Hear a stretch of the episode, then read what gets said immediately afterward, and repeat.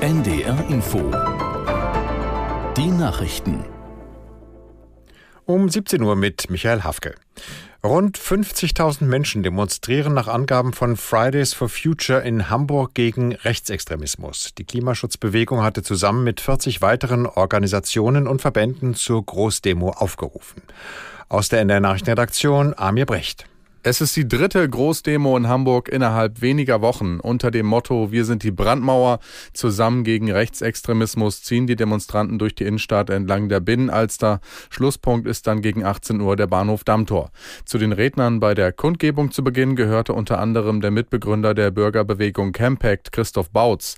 Er forderte in seiner Rede Bundeskanzler Scholz auf, Politik zu machen, die die Menschen wieder mehr von der Demokratie überzeugt. Die bundesweiten Proteste sind eine Reaktion auf ein Treffen radikaler Rechter in Potsdam, an dem auch Politiker von AfD und CDU teilgenommen hatten. Deutschland stockt seine humanitäre Hilfe für die Ukraine um weitere 100 Millionen Euro auf. Das teilte Bundesaußenministerin Baerbock heute in Mikolajew im Süden des Landes mit. Kurz darauf musste sie ihren Besuch aus Sicherheitsgründen vorzeitig abbrechen, weil eine russische Aufklärungsdrohne aufgetaucht war.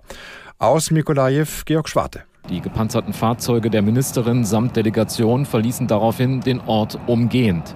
Offenbar folgte die Aufklärungsdrohne der Kolonne eine Zeit lang, bevor sie abdrehte. Die Personenschützer entschieden daraufhin, die sicherste Option sei es, die Wagenkolonne in Bewegung zu halten.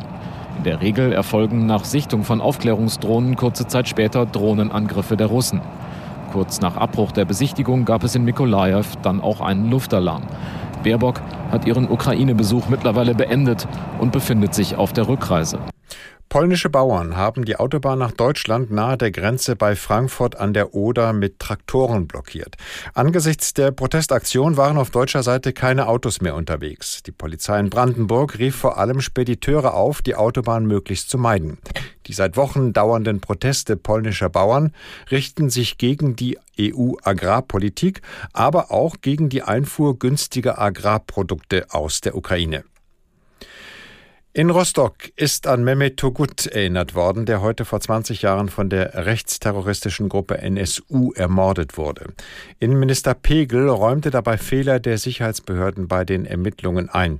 Er nannte die Mordserie ein dunkles Kapitel für die Bundesrepublik und eine Mahnung vor allem für die Sicherheitsbehörden. Mehmet Togut war 2004 das fünfte Opfer des selbsternannten NSU. Der junge Mann war in einem Imbiss erschossen worden. Fußball-Zweitligist Hamburger SV hat im ersten Spiel unter Trainer Steffen Baumgart einen Sieg gefeiert. Der HSV gewann 1 zu 0 gegen Elversberg. Aus der NDR Sportredaktion Irina Knepp. Das war ein Start nach Maß für Neutrainer Steffen Baumgart, auch wenn sich sein HSV den Erfolg gegen Aufsteiger Elversberg mühsam erarbeiten musste.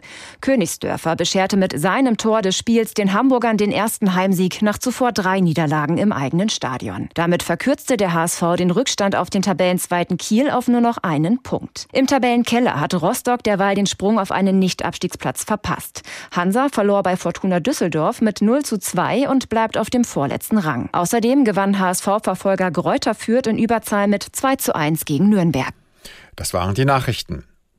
Das Wetter in Norddeutschland ist wechselnd bewölkt mit durchziehenden Schauern. Richtung Süden ist es meist trocken bei Höchstwerten von 5 bis 8 Grad. In der Nacht gibt es noch einzelne Schauer. Von Süden her ist es locker bewölkt bei Tiefstwerten von plus 4 bis minus 2 Grad. Morgen dann viele Wolken, in Teilen Niedersachsens auch Regen und 6 bis 10 Grad.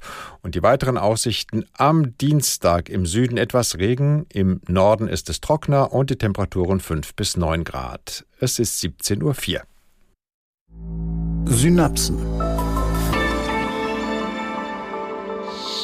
Wir sind in einem Wald. If it's fruiting, Lena, you have to wait.